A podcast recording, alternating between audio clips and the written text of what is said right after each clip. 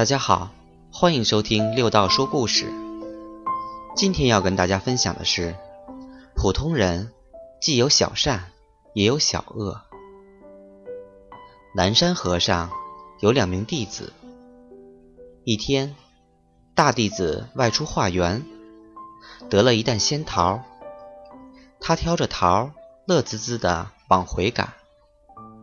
路过李家庄时，大弟子内急，就把桃子放在树下，然后找地方方便去了。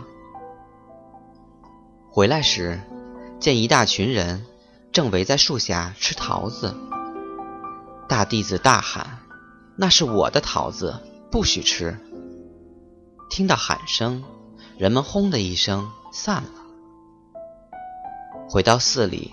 大弟子向南山和尚抱怨：“李家庄的人太可恶了，居然偷吃桃子。”南山和尚慈祥地笑了：“不怪他们，愿佛祖保佑他们平安。”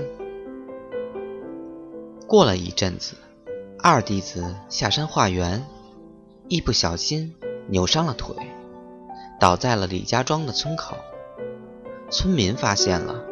就把二弟子抬回家中，还请来了医生给他治疗。伤好了，二弟子回到寺里，把经过告诉了南山和尚。南山和尚笑了，他问大弟子：“你还说李家庄的人可恶吗？”大弟子挠着头说：“上次是挺可恶的，这次怎么友善了呢？”南山和尚说：“大善大恶的人毕竟是少数，大多数人都和这李家庄的村民一样，是些普通人，既有小善，也有小恶。你给他一个善良的契机，他就表现为善；你给他一个恶的契机，他就表现为恶。